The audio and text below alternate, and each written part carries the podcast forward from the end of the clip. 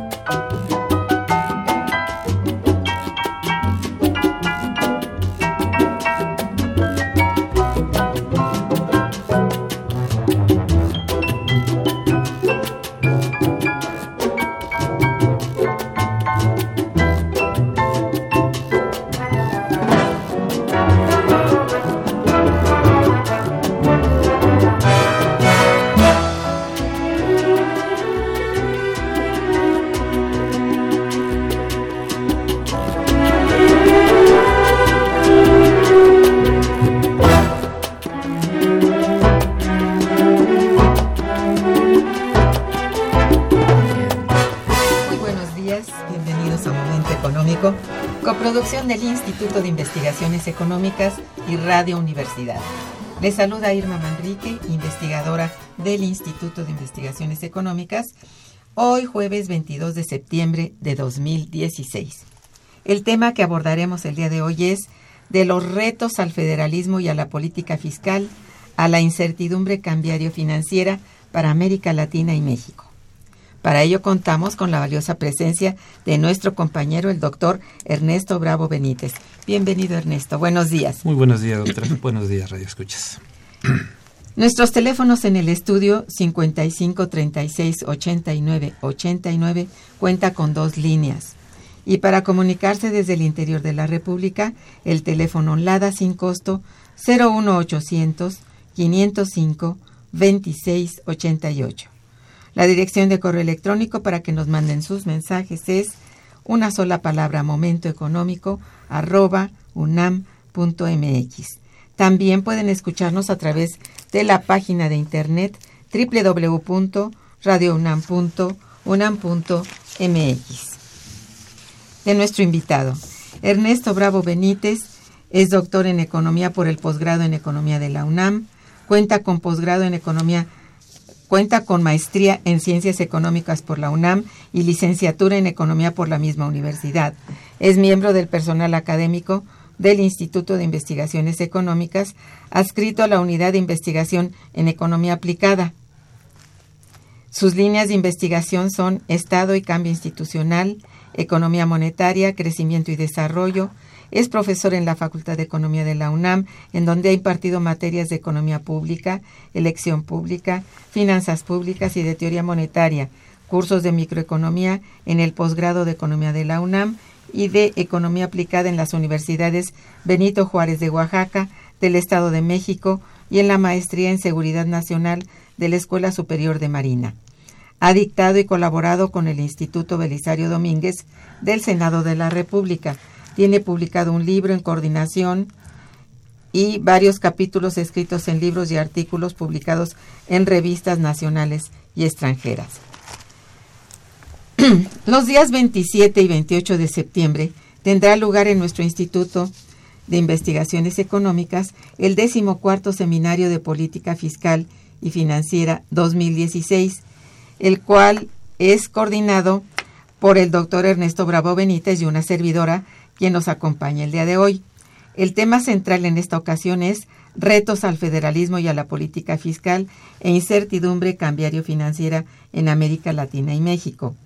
Quiero decir a ustedes que este evento académico se realizará en un contexto en el que escasamente hace un par de semanas nuestras autoridades económicas presentaron el paquete económico 2017, el cual establece tanto un crecimiento económico como un incremento del empleo, mm, por decir algo excesivamente optimista, porque si tomamos en cuenta los enormes recortes presupuestales en materia de educación, de sector energético y de otros, no muy favorable, pues sobre todo si tomamos en cuenta que a comienzos de este mes se incrementó el precio de la gasolina nuevamente, de la misma manera que en el paquete se habla de retos importantes en materia de política fiscal y financiera que abordaremos a lo largo del programa.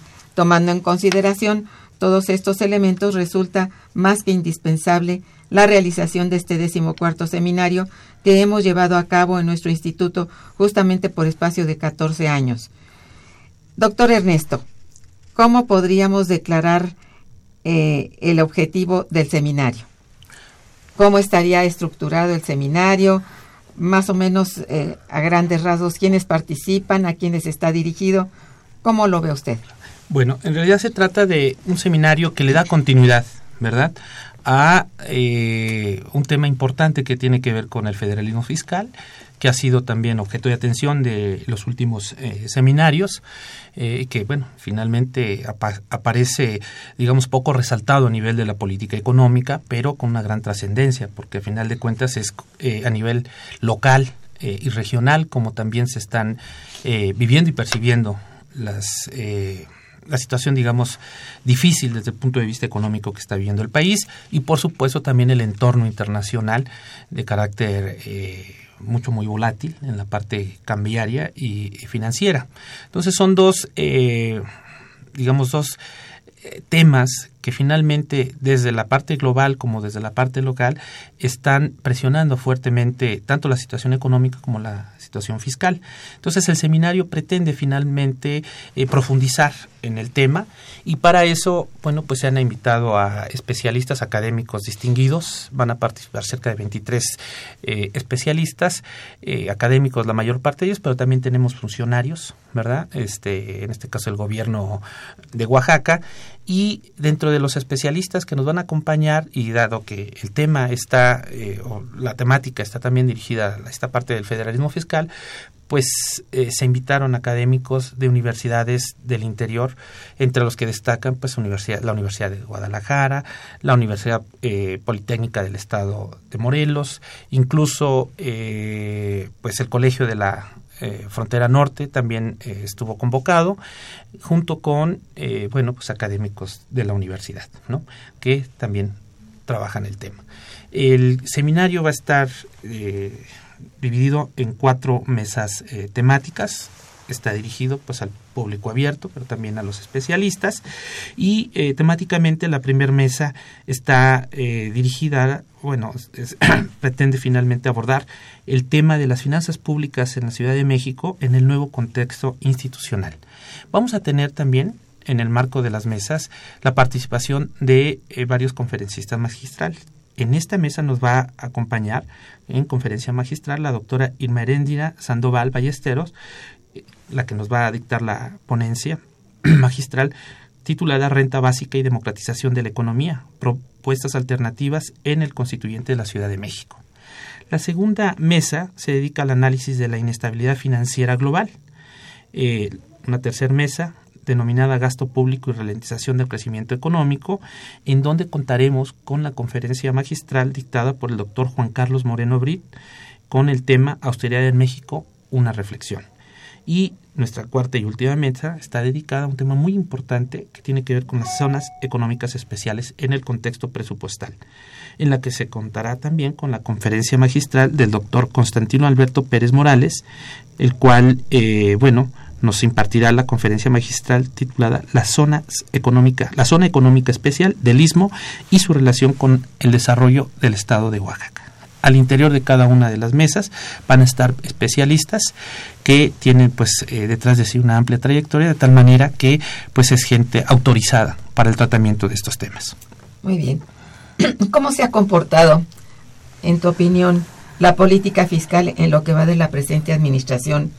¿Y cuáles son los retos que deberá enfrentar por lo menos hasta 2018, que termina el sexenio? Sí, la política fiscal del actual sexenio está enmarcada en el contexto de las reformas estructurales que planteó al inicio de su gobierno la actual administración. Es una de las 11 eh, reformas estructurales. Y digamos que es una de las que finalmente ha sido más activas y en cierto sentido eh, exitosas en el sentido de que se propuso eh, finalmente incrementar de manera sustancial la recaudación de eh, pues tributos, ¿verdad? Impuestos directos y efectivamente ha llevado esta cifra del 9.4% al 13% del producto interno bruto. Este esfuerzo recaudatorio en el marco de la reforma fiscal pues ha ayudado bastante, ¿verdad? Con la caída de los ingresos eh, petroleros que han pasado de aportar cerca del 40% de los recursos presupuestales totales a poco más del 19% que ya este, están en la actualidad, es una caída de 20 puntos porcentuales en el eh, presupuesto total. Entonces, eh, en ese sentido, pues la política tributaria, pues digamos que ha tenido éxito, pero en mi opinión, pues es un éxito que recae en pues una población cautiva que finalmente es la clase media, la que está, eh, digamos, sufragando la mayor parte de este esfuerzo fiscal y bueno pues eh, lo vemos finalmente no en el incremento de los impuestos especiales de producción y servicios eh, la recaudación en términos de crecimiento del impuesto sobre la renta verdad y entonces bueno la política fiscal pues me imagino, va a continuar con esa eh, dinámica hasta que concluya la actual administración. Aquí el problema es que finalmente este esfuerzo tributario pues no está teniendo, digamos, un impacto en la parte, digamos, del impulso al crecimiento, ¿no? Estamos viendo que la economía finalmente no repunta, no obstante este esfuerzo fiscal. Y eh, bueno, pues eso sí sería, digamos, algo importante considerar por la actual administración en lo que resta de estos últimos dos años y medio que le quedan. ¿no? Efectivamente.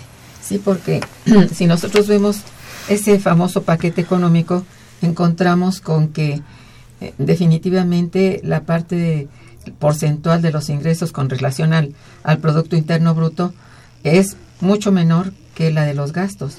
Entonces se va a implicar finalmente un déficit, el cual, según el discurso, no va a haber déficit, va a ser superávit. Entonces es un poco mm, extraño el discurso con relación a las propias cifras que, trae el paquete y que sí nos está dando una cantidad de deuda considerable. Claro.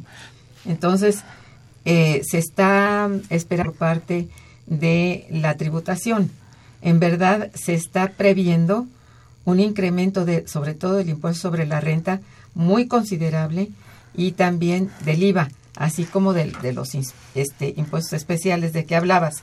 Efectivamente, estos relacionados con el petróleo. Eh, bueno, a ver, si esto va a ser así, no es posible hablar que no va a haber más impuestos ni, ni ningún aumento en lo que queda de la administración. Otra contradicción más porque fue una promesa del Ejecutivo que no habría más impuestos ni más incrementos y se está previendo en las cifras del paquete incrementos justamente tributarios. Claro, es de esperarse que si hay más gastos, se bueno, se pretenda tener más ingresos por la vía normal que es la tributaria. Sin embargo, este ahí hay una especie como de contradicción entre lo que se espera y lo que se dice en el, en el discurso. El discurso es muy prometedor, pero poco cumplidor en el sentido de que va a ser necesario eh, que la fiscalización sea más profunda. Así y es. esto significa que eh, los contribuyentes cautivos paguen más, aunque no se amplíe la base tributaria. Así es. Sí, Entonces, de hecho, sí. están proponiendo un incremento del 0.4% del superávit primario, ¿no? Sí.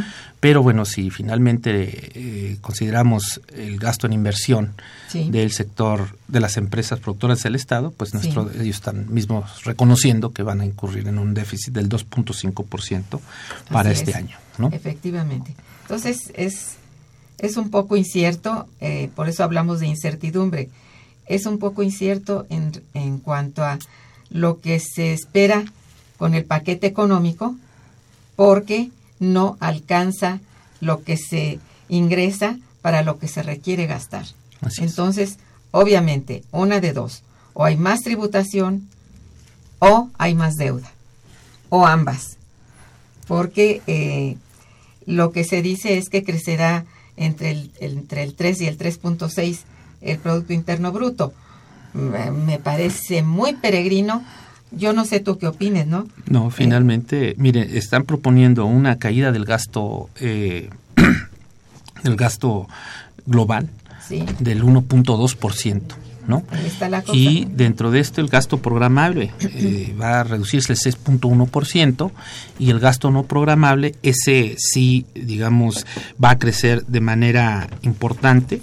Es, eh, un- ellos esperan finalmente un crecimiento del 12.1% en términos reales, descompuesto en un crecimiento de las participaciones federales a estados y municipios que están creciendo en un 5.3% para el siguiente año. Pero la otra parte es el costo financiero de la deuda, que se va a incrementar en 19 puntos porcentuales. ¿no? Y ese no está en el superávit primario. Así es. El superávit primario no toma en no cuenta toma en este cuenta costo. esta esta parte de la deuda, este el costo. costo Entonces, financiero de la deuda. Sí, Así habría es. que ser más cuidadosos al ver las cifras del famoso paquete, ¿no? Pues sí, porque no vas a tener impulso por la parte del gasto para este incidir en la economía, a final de cuentas. Efectivamente. Vamos a hacer una breve pausa musical y regresaremos. Está escuchando Momento Económico.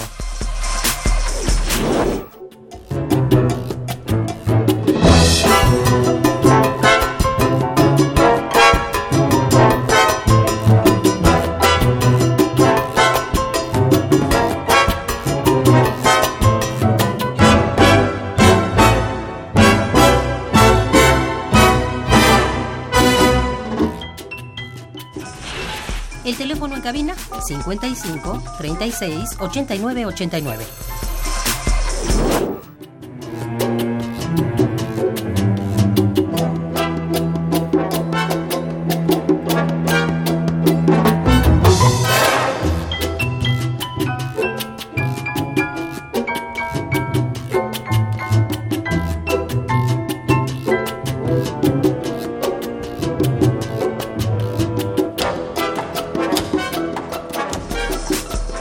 Continuamos en Momento Económico.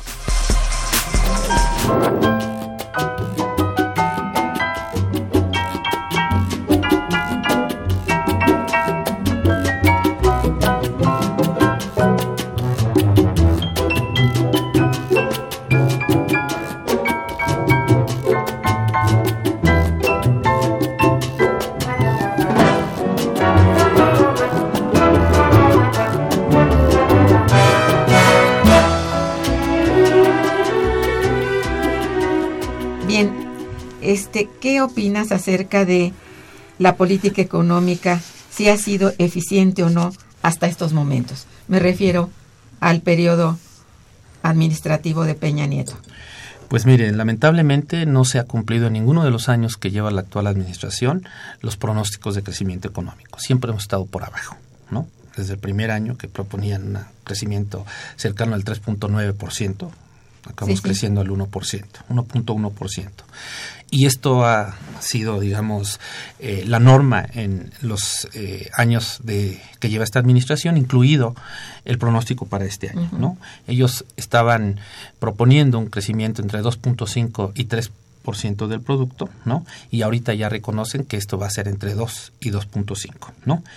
Finalmente, eh, nosotros seguimos opinando lo que ya dijimos en este programa a principios del año, que no había opciones de crecimiento más allá del 1.5 y el 2% para el 2016, lo cual lo seguimos manteniendo, porque finalmente las cifras para el tercer y cuarto trimestre no se ven muy halagüeñas.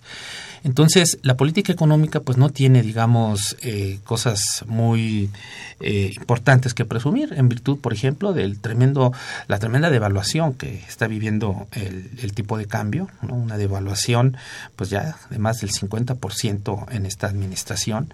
Las tasas de interés, pues todo el mundo espera ya un incremento importante, no han subido porque finalmente en Estados Unidos se niegan un poco porque pretenden o creen que una medida de ese tipo ralentizaría más a la economía norteamericana, ¿verdad? Pero sí tenemos aquí en el plano interno tasas de interés activas muy altas, ¿no? Asimismo, bueno, pues los indicadores de pobreza, el Coneval y el INEGI, pues nos los eh, reportan a la alza. Eh, pues la crisis fiscal que ya vemos el próximo año viene un recorte importante de carácter presupuestal eh, y finalmente los problemas de inseguridad pues nos hacen eh, afirmar que, nos permiten afirmar que no ha sido la política económica este, exitosa en lo que va de esta administración. Esperemos, a final de cuentas, que, eh, bueno, pues haya una fuerte reflexión al respecto, ¿no? Y un golpe de timón que verdaderamente impulse finalmente a la economía, no obstante el ambiente complejo ¿no? en el que internacionalmente nos estamos moviendo. ¿A qué mm, le llamamos ralentización del crecimiento económico? Sí, es una condición ¿verdad? Sí. Eh, que se está viviendo no solamente en México, precisamente estas bajas tasas de crecimiento, sino una menor tasa de crecimiento económico a nivel mundial y de las economías tanto emergentes como las líderes, ¿no? A eso es a lo que se considera o se le denomina ralentización económica, a esta, este impasse en términos de, pues, el no repunte de las tasas de crecimiento medida a partir del Producto Interno Bruto. Eso es, que hay una, hay una gran vaya, se, se debate mucho acerca de, de, los niveles y se tiene mucho temor de marcar niveles, puesto que ya ha habido varios errores. Errores porque se tiene una, una expectativa excesivamente optimista, según se ha visto hasta hoy, ¿no? Así es. Eh, es decir, decir que, que iba a crecer el Producto Interno Bruto más del 3% fue verdaderamente, pues una, bueno, muy aventurado finalmente. Muy aventurado. No. Definitivamente eso no. ¿Cuáles son los ejes en los que se basa esta incertidumbre cambiario financiera de la actualidad? Pues son, son varios, a final de cuentas. El primero, pues es el problema del Brexit, ¿no? Que mandó señales este, importantes de carácter Sí. recesivo en Europa, pero también este, se expandió a nivel mundial, junto con, eh, digamos, el estancamiento de las tasas de crecimiento de la economía, digamos, que tenía más dinamismo en estos últimos años, que era, que era China, eh, la caída del Producto Interno Bruto en Rusia y el estancamiento por nueve trimestres de la economía brasileña, ¿verdad? Junto con pues este crecimiento de las tasas eh, de interés que bueno, como comentamos hace rato, pues los Estados Unidos están conteniéndolas, ¿no? Pero a final de cuentas pues no es la única tasa, la, la, la primaria de los Estados Unidos que está digamos privando a nivel internacional y las otras tasas ya también están subiendo, ¿no? Sí, es decir, hay una condición mundial que no permite eh, establecer, digamos, un margen preciso entre qué márgenes se van a mover estos tipos de cambio o en dónde se van a fijar, Así. pero en ningún lado. Es que es un problema mundial muy serio. Y esto, bueno, quiérase que no, desde luego a México le, le golpea. Y le golpea particularmente la suerte del, del, del dólar norteamericano. Entonces, este si bien se mantiene bien, tiene la suerte de ser una, una moneda soberana que el país puede sostener y puede reproducir cuantas veces quiera porque es soberana y aparentar que las cosas van. Pero en realidad la economía norteamericana dista de ir bien. Así es. Hay mucho problema en cuanto a la producción, Sí, en cuanto sector al industrial el que- empleo, ajá. Entonces, no puede decirse que pues de aquí al, al fin de año podamos decir sí, si va a Estados Unidos, también va a México, pero si no va a Estados Unidos, tampoco México irá. ¿verdad? Sí, el, tipo de cambio no solamente se devaluó con respecto al dólar, Así es. eh, se revaluó eh, con respecto a las principales monedas. ¿no? Exactamente. Y eso muestra que la debilidad de México es una debilidad propia, ¿no? En donde finalmente la condición de Estados Unidos pues no nos alcanza, ¿verdad? Para eh, movernos de manera más robusta a fin de que el peso, bueno, pues tenga estabilidad y deje de depreciarse. No, sí. eh, el hecho es que se está revalorizando cada vez más frente a otras divisas, el Así es. dólar. Y eso nos hace todavía más débiles Así es. con respecto a, a- al dólar. Esto, bueno, ¿qué ajustes requeriría la economía de México en estos momentos, según tu punto de vista? Bueno, eh, pues yo diría, eh, discrepo finalmente de estas medidas procíclicas, ¿no? De contención del gasto, ¿no? Este Claro. incremento de los ingresos, sobre todo también tributarios. Eh, creo que el ambiente recesivo, pues, eh, nos marca una pauta, en este caso de carácter keynesiano, ¿no? Sí. en donde el gasto finalmente debería estar creciendo en áreas específicas que además son las que están en los recortes saliendo afectadas, que son las áreas de ciencia y tecnología, eh, las áreas de infraestructura, los recortes a, a- a ese sector son importantes, este, digamos, la transparencia debería de ser mucho más efectiva, las compras gubernamentales estar mucho más focalizadas Sí. para que tengan finalmente un impacto, digamos, en términos del acelerador de la inversión, de la multi- del multi- multiplicador del ingreso, más, eh, más focalizado y a su vez con una, una dinámica creciente. Eh, me gustaría ver, aunque ellos dicen que se van a eh, recortar los gastos personales y el, el menaje institucional, ¿verdad? Pues sí me gustaría ver, por ejemplo, que los sueldos de la alta burocracia pues eh, tuvieran también ajustes que eh, bueno pues finalmente todos esos estudios que se subrogan a universidades privadas, pues se hagan al interior de las propias instituciones, porque para eso contratan y tienen a, a los analistas, Eso es. ¿no? En, en realidad, un eh, verdadero ejercicio, ¿sí? De disciplina fiscal, pero con un gasto creciente en las áreas que nos van a permitir salir eh, de la crisis y de manera eficiente a mediano y largo plazo, ¿no? Eso es que van a tener el efecto el multiplicador efecto deseado. multiplicador, Sí. como lo hace Japón, como lo Tenemos hace que hacer crecer el mercado interno, Exacto, como lo hacen la mayor parte de los países que hoy marchan bien. Sí, ellos tienen una norma. En tiempos de recesión son muy claros en no restringir los apoyos al mercado interno y, por ejemplo, el gasto en ciencia y tecnología, al contrario, son los, lo- los rubros que más apoyo y, por supuesto, lo de infraestructura. Exacto. Entonces, ese tipo de ejemplos son los que no parecen fructificar en nuestros campos acá en el espacio mexicano. No parece haber esa convicción y creo que es, bueno, obvio que es necesario que, que se lleve a cabo de esta manera. No nada más sobre el papel decir sí vamos a crecer y luego finalmente, eh, bueno, en los hechos no crecemos, al contrario, este, vamos hacia atrás, hay menos, menos gasto público de ese que hablamos, el que es necesario, que sea gasto en inversión, porque este va a ser infraestructura, si es en infraestructura. También el gasto social es importantísimo, también va a repercutir en, en mayor crecimiento Claro. posteriormente, pero si ni en uno ni en otro, eh, creo que vamos pues por un rumbo equivocado. ¿Tú qué crees? Sí, finalmente estamos, bueno, pues eh, asumiendo un programa, digamos, eh, prácticamente de ajuste convencional, ¿no? De esos que nos hicieron en años o en décadas pasadas, pues eh, perder, ¿no? En términos de desarrollo, Sí. ¿no? Estamos sacrificando el mediano y largo plazo por la coyuntura. Entonces, finalmente, mientras no volvamos a recuperar en la política económica esa visión de mediano y largo plazo, ¿verdad?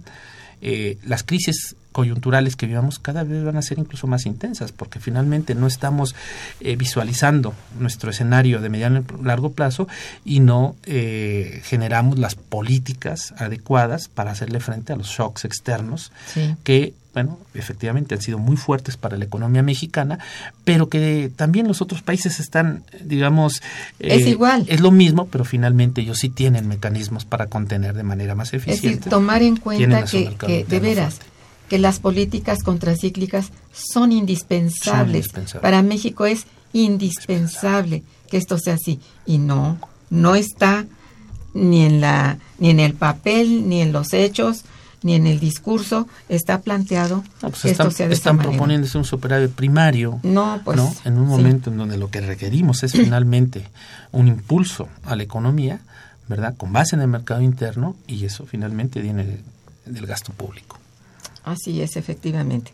Hay una, una nota de nuestro auditorio, este don Agustín Mondragón, gracias por su, su reflexión. Dice, mientras el presidente de la República se tome atribuciones jurídicas sin consultar a la población que gobierna, está violando nuestra constitución y marco jurídico.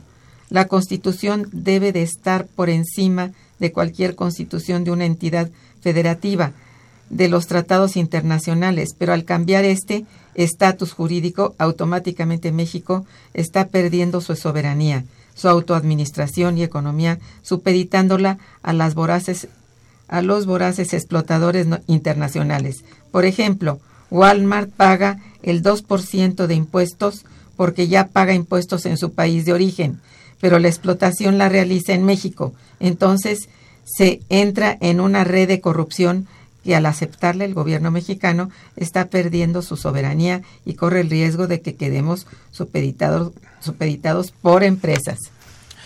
Mire, Pues- los criterios generales de política económica la remite, los remite el Ejecutivo al Legislativo, ¿no? Hemos propuesto ya en varios escenarios, en varios foros, Sí. eh, así como la ley de ingresos es discutida en, las, en ambas cámaras, hemos propuesto también que el presupuesto de ingresos sea discutido en ambas cámaras, para que estas Sí. propuestas, digamos, restrictivas de gasto, sean verdaderamente analizadas, matizadas y en su momento corregidas con una visión democrática, ¿no? Sí, claro. Entonces, eh, bueno, y en ese escenario, pues ya no caben, en este caso, eh, pues ese tipo de tratos eh, discrecionales hacia organismos o empresas eh, locales o foráneas, ¿verdad? Que, pues, Están haciendo un daño es paradójico tremendo, sí. que Walmart finalmente Sí. está siendo investigada en los Estados Unidos por actos de corrupción, ¿no? Con los este, acuerdos aquí que se tuvieron en el país y nosotros pues, dejemos esto pasar, ¿no? Yo creo que eso ya, ya, ya, ya no puede suceder. Deben haber convenios fiscales internacionales, efectivamente, pero estos no deben de ser, digamos, eh, contrarios al interés nacional. El artículo 31 constitucional dice muy claramente que es obligación de todos los nacionales y los extranjeros o no residentes, o bueno, no nacionales, pero que están finalmente eh, pues viviendo o teniendo actividades económicas en el país, están obligados al pago de los impuestos con base en los criterios de equidad horizontal y vertical y no tienen por qué estas empresas tener tratos fiscales preferenciales, menos en estos momentos. Así es. Sin embargo, todo parece ir al revés. Nos da mucha pena que esto ocurra porque, vamos, digo, como tú decías hace un momento, hay, hay este cuentas del, del erario, cuentas del presupuesto que en lugar de ser también este disminuidas por el, el gasto austero, resulta que crecieron. Sí.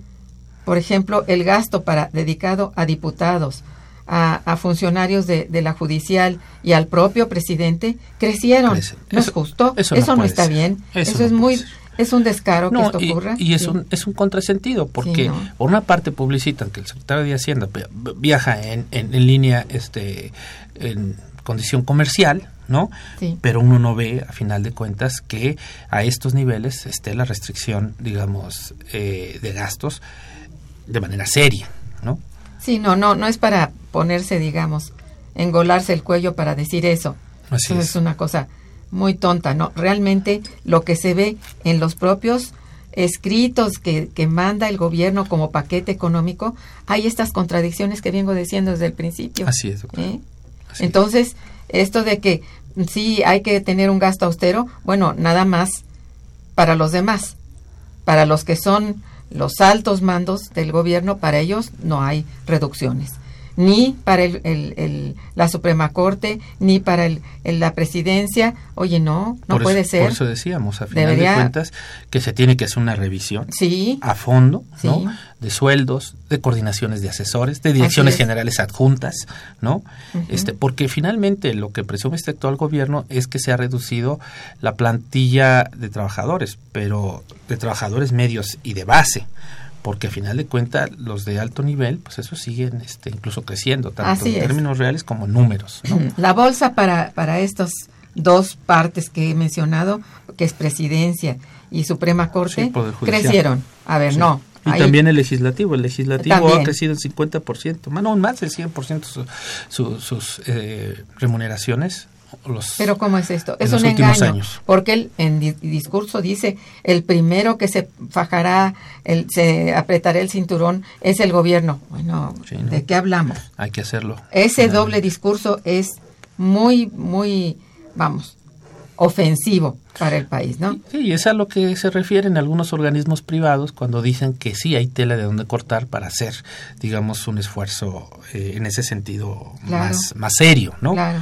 Eh, ahí tiene que haber finalmente importantes recortes y finalmente la parte de gasto que afecta al capital social y al capital físico, pues ese es el que tenemos que impulsar. Eso es todo, pero a ver, a ver, ¿qué retos son los que debe los que debe responder el federalismo en estos momentos? Híjole, mire, el federalismo fiscal, Sí. el nuevo federalismo fiscal tiene muchos retos. Ahorita, por ejemplo, en el este paquete presupuestal le crecen eh, las asignaciones, van a ejercer una bolsa superior a los 738 mil millones de pesos. Eh, ¿Cuál es el problema? Que estos recursos están llegando a los gobiernos de los estados, pero en condiciones de opacidad, ¿no? Entonces, finalmente, un gran, una gran apuesta del federalismo, del nuevo federalismo fiscal, es transparentar de manera seria todos estos recursos que se le hacen llegar, ¿sí? Por concepto de participaciones y aportaciones. Esto, es. esto nada más es por concepto de eh, participaciones, ¿no? Así es. Entonces deberían de transparentarse, pero también el gran reto que tienen los estados es reducir la dependencia con respecto al Ejecutivo, con este con gobierno federal, para que no se den casos como los del estado de Morelos y Tabasco, en donde cerca del 95% de sus ingresos, pro- de sus ingresos, digamos, estatales, provienen de la federación, ¿no? Y entonces eh, esta situación no se corrige exigiéndoseles su respectivo esfuerzo tributario y fiscal, porque no quieren asumir responsabilidades Ese políticas, es el problema. pero sí se penaliza, por ejemplo, el caso de la Ciudad de México, ¿no? que es dentro de las entidades del país la que mejor esfuerzo recaudatorio eh, hace y donde cerca del 50% de sus ingresos totales son ingresos propios, ¿no? Y lejos de finalmente eh, incentivar ese resultado, se le penaliza, ¿no? Reduciéndole le- los eh, recursos por parte de bueno, los recursos que se destinan en varios fondos, ¿no? Eh, que la Federación hace llegar a los estados. Entonces, falta mayor compromiso, ¿no? Por parte del federalismo para, eh, sobre todo, asumir el costo político de cobrar impuestos. Es esto. No se quiere asumir ese costo. Así es. Eh, en verdad, si los propios, las entidades federativas se hicieran cargo de la recaudación propia y también del gasto de esa recaudación, quizá sería de otro modo. Quizá, mira, porque está demasiado viciado como estoy viendo, ya el transcurso de, del, bueno, la historia del federalismo fiscal en México. Ya no parece tener no sé, vuelta, ¿no? Cada vez se profundiza más y entonces todo lo que es riesgo lo asume la federación. Así. Todo lo que es necesario que llegue, al, ah, si se piden las participaciones a tiempo, que lleguen y todo. A ver, no, no, esto viene en detrimento de los contribuyentes en general. Así es. Entonces no, Así no puede ser, está totalmente desigual. Sí. Es un federalismo extraño. ¿no? Sí, y los, y los gobernadores, pues finalmente haciendo de las suyas, ¿no? También restringiéndole los recursos a los municipios, en interior de los municipios también ejerciéndose en las cabeceras municipales la mayor parte de los recursos, ¿no? Entonces, como tú- usted dice, esto finalmente impacta, ¿no? Sí, claro. impacta a todo nivel y es algo que, bueno, a 20 años de haber empezado este famoso nuevo federalismo, que se discute con eh, a partir de 1997 y los presupuestos ya eh, en 98 y en adelante, pues yo creo que hace falta un corte de caja, ¿no? Y en ese Y ver cómo sentido, está la cosa. no sé, la Confederación Nacional de Gobernadores volverla a, fortalecer para que estos Sí. temas se discutan, ¿no? Claro. Porque la última fue en 2004, ya tenemos 12 años sin una verdad, un verdadero foro que discuta este tipo de problemas, por ejemplo. ¿no? Así en la CONAGO, en la sea, famosa en CONAGO. La famosa CONAGO. Bien, sí, esto, esto es el verdadero reto, eso sí es cierto. ¿eh? A ver, hay una cosa que han inventado, una cosa digo yo, un asunto que han inventado recientemente al son de que hay excesiva desigualdad en el país. Y es hablar de zonas económicas especiales. Y se ha denominado así a estas zonas económicas especiales porque son las más pobres, son las zonas depauperadas por completo, en donde, bueno, hay que darles un apoyo especial, según se dice oficialmente, y se determinan unas zonas económicas especiales con una bolsa de recursos, esto fue el año pasado, en que hoy ya no se habla de ellas. ¿Cómo está eso, Sí. este, Ernesto? Vamos a un poquito a entender que, que, que, eh, finalmente, valga la redundancia, ¿qué entendemos por una zona económica especial? Es un área delimitada geográficamente con un entorno favorable para inversión, con beneficios fiscales, régimen aduanero especial, marco regulator- regulatorio ágil, infraestructura competitiva, programas de apoyo, estímulos y condiciones preferenciales. ¿Dónde se están ubicando en México las zonas económicas especiales? Son cuatro las que tenemos oficialmente registradas, objeto de atención presupuestal a partir Sí. ya de este año. Claro. Bueno, del 2017 con el presupuesto, ya incluso recibieron algo. La primera es el puerto Chiapas en Tapachula. La segunda es Puerto Lázaro Cárdenas y los municipios adyacentes de Guerrero y de Michoacán. La tercera es el corredor interoceánico del istmo de Tehuantepec, de Salinas Cruz, Oaxaca, a Coatzacoalcos, Veracruz. Y la cuarta está en Tabasco y Campeche, con el corredor que va de Coatzacoalcos a Ciudad del Carmen, Campeche. Sin embargo, hay algunas condiciones que se requieren para que estas zonas eh, económicas especiales sean verdaderamente exitosas. Se pide, por ejemplo, que estas zonas cuenten con certidumbre jurídica, acceso a la infraestructura adecuada, seguridad pública, definición de los derechos de propiedad, integración de las regiones a las cadenas productivas, formación de capital humano, implementación y diseño de los incentivos fiscales y logística que facilite la conexión con el exterior. Finalmente, ¿cuáles son los beneficios de las zonas económicas Eso especiales? Bueno, que supuestamente generan empleo, atraen inversión extranjera, generan cadenas de valor, aceleran y diversi- diversifican las exportaciones, propician el desarrollo de actividades de alta productividad y fomentan mejoras en el bienestar de la región. Estas zonas económicas especiales, dicho por Gerardo Gutiérrez Candiani el año, en, bueno, a principios de, este año, decían supuestamente que iban a destinarles cerca de 10 16.500 millones de pesos en 45 proyectos de infraestructura divididos en estas cuatro zonas. Desafortunadamente, pues el ambiente de restricción fiscal, lo que vemos en los criterios generales de política económica es que solamente van a destinar en el 2017 2.000 de estos 16.500 millones. Y de un esto bajón importante. importante. Y de estos dos mil millones, 1.200 millones se van a impulsar el tren del Mayaf, ¿no? Allá en Tapachula, Chiapas. Entonces, eh, finalmente estamos viendo que no van a ser eh, presupuestalmente atendidas como Viables, debieras. ¿verdad? Y si no hay este presupuesto, en realidad son zonas en donde a partir de esta inversión pública se pretende, por una parte, incorporarlas, digamos, de manera más plena al desarrollo des- nacional, pero fungir esta inversión como eh, atractor de inversión privada. Supuestamente es el impulso para que eh, las zonas sean reconocidas por inversionistas privadas y ellos sean finalmente los que lleven las inversiones más grandes. Pero sin el impulso presupuestal, pues finalmente estas zonas no van a despuntar, no van a ser atractivas para los inversionistas privados y pues no vamos a tener el éxito que quizás sí han tenido en algunos países. Estas zonas económicas especiales empezaron eh, allá en China, en eh, India, en Sudáfrica, en Haití. Ajá, pero eh, están circunscritas en planes globales de desarrollo. Y en ese escenario son reconocidas esas zonas como las de mayor atención, ¿no? Y son objeto de atención específica desde el punto de vista presupuestal para acelerar su incorporación a esta visión general de desarrollo. Y si esto finalmente presupuestalmente no está sustentado, pues no vemos finalmente. Ese es nuestro problema. Vuelvo al principio en que una cosa es lo que está como una promesa escrita y otra la que no eh, parece viable una vez hecho el recorte. Así es. Vamos a una breve pausa y regresaremos. Quédense con nosotros.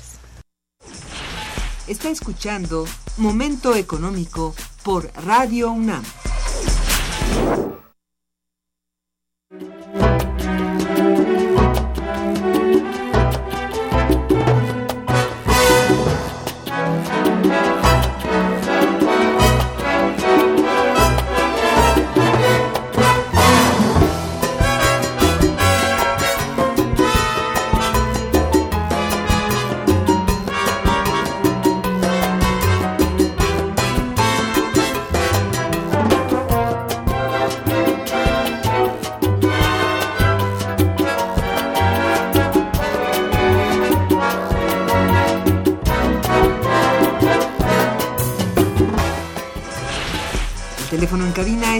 55 36 89 89.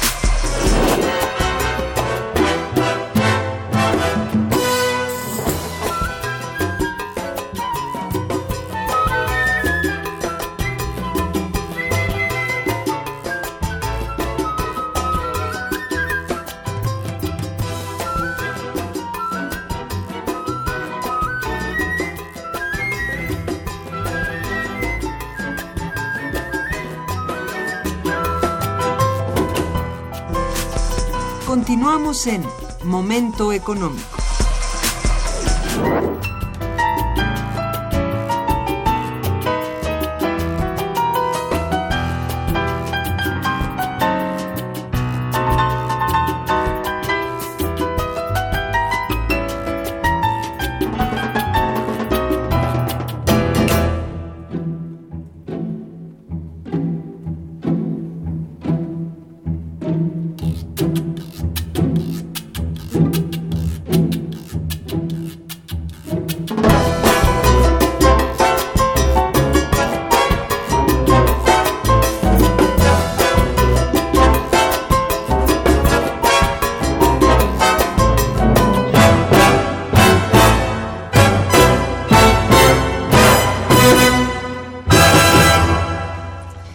Hay aquí unas llamadas de nuestro auditorio. Mira, este Hilda de San Román te felicita, felicita el programa y dice, hay cuatro zonas económicas especiales que el presidente ha designado. ¿Hay presupuesto para atender esas zonas económicas especiales? Bueno, acabamos de decir que, no. Que no, estaban planteadas como una posibilidad, como la necesidad, vamos, de primaria, ¿no? Pero, este, bueno, con el presu en el presupuesto actual están, bueno, muy disminuidas, a menos del 10% esas posibilidades eh, presupuestales. Entonces, me da mucha pena decirle, doña Hilda, que no, no hay con qué. Bueno, este, hay otra llamada de un invitado que no, no tengo el nombre. La entrada del yuan a la canasta de monedas establecidas por el Fondo Monetario Internacional, ¿qué significará para los préstamos que realiza el fondo y para los países? Y en general, ¿qué impacto tiene esto en el comercio mundial? Mm. La entrada del yuan a la canasta de monedas establecidas, ¿qué significará para los préstamos que realiza el fondo? Es, es, una situación compleja. Lo que sí podemos decir es que el yuan, bueno, pues es la moneda representativa de la fortaleza económica de un país como China. Sí. China como el principal acreedor internacional de los Estados Unidos, ¿no? Y eh, un actor de primerísimo nivel en la Organización Mundial de Comercio. Sí. Entonces, tanto su moneda como el potencial económico de China le permite a ella, en estos foros dentro de la OMC, hacer literalmente lo que quiere. ¿no? Sí. Y el Fondo Monetario Internacional, junto con los propios Estados Unidos, pues no tienen la capacidad, ¿verdad?, de ponerle cierto límite, ¿no? Entonces, eso quiere decir que sí está supeditada, en este, en este caso la economía mundial, a las decisiones que pueda tomar en te- materia de, de evaluación o reevaluación el gobierno chino, ¿no? Entonces, definitivamente fue una entrada importantísima, ¿no?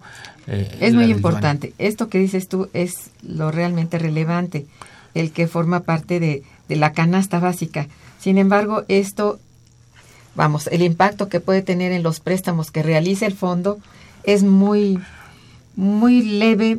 Voy a decir por qué. Es que el Fondo Monetario Internacional en la actualidad no juega el papel que tuvo al principio. Es.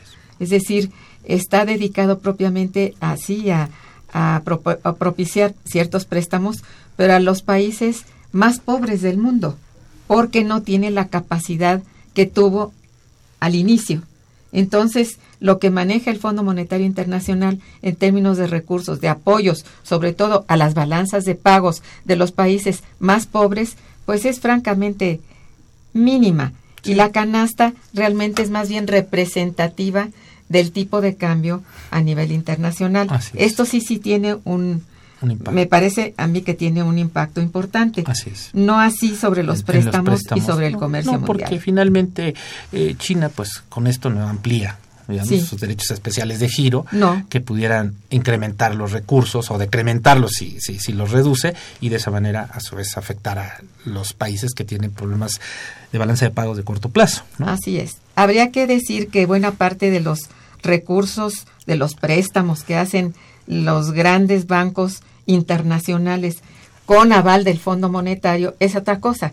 Esos Sí. son los que van a todo tipo de país, a países de mediana, de medianos ingresos a más, ¿verdad? Y, y el Banco Mundial también es el. Banco Mundial Sí. el que más bien maneja esto Así es. y no tiene que ver con lo que hace el fondo actualmente. El Fondo Monetario sigue siendo representativo y es un aval Así para los bancos, los grandes bancos internacionales, pero no no tiene un impacto importante sobre mm, propiamente el comercio mundial, habría No, que decirlo, ¿no? no, es más a nivel financiero. ha sido ¿no? un cambio importante en la estructura Sí. financiera internacional, ¿no? Es otro el orden, ¿no? En fin, pero bueno, eso sería hasta allí. Eh, eh, pero ¿cuáles piensas tú que sean los países de América Latina que enfrentan una situación económica parecida a la de México? Uy, bueno, el caso de Brasil ahorita Es es, patético, tremendo. sí. El caso de Argentina también, También, ¿no? sí. Que está queriendo reencontrarse precisamente con el Fondo Monetario Internacional, Sí. cuando los Kirchner ya habían puesto límites a esa, digamos, tutelaje Sí. en materia de, de- de manejo económico y de control de las finanzas públicas, pero también el caso de Chile con el- la quiebra del sistema de pensiones, ya empieza, digamos, a, a prenderse los, focos rojos. sí. Eh, Venezuela, pues está en una crisis fuerte. Bueno. Eh, Colombia, con estos acuerdos de paz que finalmente, eh, pues, eh, todavía falta para que alcance a despuntar. Y Cuba, que no ha eh, impulsado de mayor manera su transición, ¿no? Entonces, los principales países de América Latina también. eh, Brasil tiene nueve trimestres con recesión, ¿no? que es la economía más importante este, latinoamericana, eh, y por lo tanto, pues también vamos a ver problemas de carácter cambiario, inflacionario, ¿no? Argentina misma, Sí. eh, en fin. Habría que, que ser muy consecuentes con esto. Bastante. Por eso al principio sí decíamos que, bueno, el, el contexto en el que se mueve la economía mexicana es sumamente complicado. Muy complicado. y, y también muy depresivo. Entonces, no habría que esperar tampoco mucho de, de ese contexto. Así es. habría que luchar contra unos y otros, ¿verdad? Aquí, frente a nuestro principal este eje y que es, somos dependientes casi al 100%, es Estados Unidos. Sí. Ese es uno. Pero el resto del, del contexto que es el latinoamericano, pues da pena decirlo, como lo acabas tú de mencionar, es bastante malo. Y qué decir del resto de los países de Europa y de Asia están todos más o menos a la expectativa de lo que pueda suceder con que con las decisiones de política económica de los Estados Unidos. Habría que estar muy claros. Entonces, ahí están las fichas echadas, ¿no? ¿Quién sabe qué puede acontecer? Lo único que puede hacer cada país al interior es reforzarse, reforzar su, mercado, interno con sus recursos propios. Esto sería Ser muy eficientes, verdaderamente. Exactamente. Y este país podría hacerlo. podría. Entonces, bueno, esperamos que que todo el mundo tuviera esa necesitamos también una visión distinta distinta. no es decir de carácter económico por parte de quienes hacen la política mira hacer más viables las finanzas públicas no es tan difícil. No por supuesto que no. Y esto creo que sí lo puede lograr el país con una toma de decisiones distinta. Eso habría que estar muy claros no por supuesto. bueno eh, aquí te pido yo que, que me hables eh, y que le hables a nuestro auditorio de estas fechas que tenemos pensadas de nuevamente para el seminario y este y los horarios del mismo. Sí, eh, con mucho gusto. El seminario se va a realizar, como lo habíamos dicho, los días 27 y 28 del presente mes. Los horarios van a ser de las 10 a las 15 horas, ¿no? Y las sesiones van a ser en el Auditorio Maestro Ricardo Torres Gaitán. Eh, son abiertas las sesiones para el público y pueden también, eh, si asisten los dos días, eh, tener una constancia con valor curricular quienes asistan al seminario. Así, los, horarios de, de 10 de la mañana más o menos 10 a las, a las 3 de la tarde. A las 3 de la tarde. Los esperamos. Por supuesto. Porque como hablaba el, el doctor hace un momento de nuestros eh, conferencistas magistrales y de nuestros ponentes. Todos son de, primer nivel. altísimo nivel. Habría que recomendarlo ampliamente para que estén ustedes presentes. Sí, pueden meterse al sitio web del instituto También. y ahí ver el programa, ¿no? ya de manera más específica. Ajá.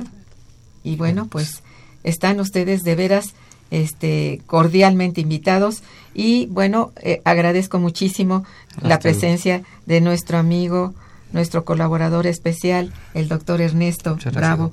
Y eh, desde luego tiene conocimientos muy amplios, ustedes habrán podido escucharlo. Muchas gracias. Y a nuestros radioescuchas, este, muchas gracias por su participación y gracias a los controles técnicos de nuestra estimada Socorro Montes Morales y de los productores Araceli Martínez y Santiago Hernández. La coordinación y conducción a cargo de una servidora, Irma Manrique, quien les desea muy buen día y mejor fin de semana. Gracias.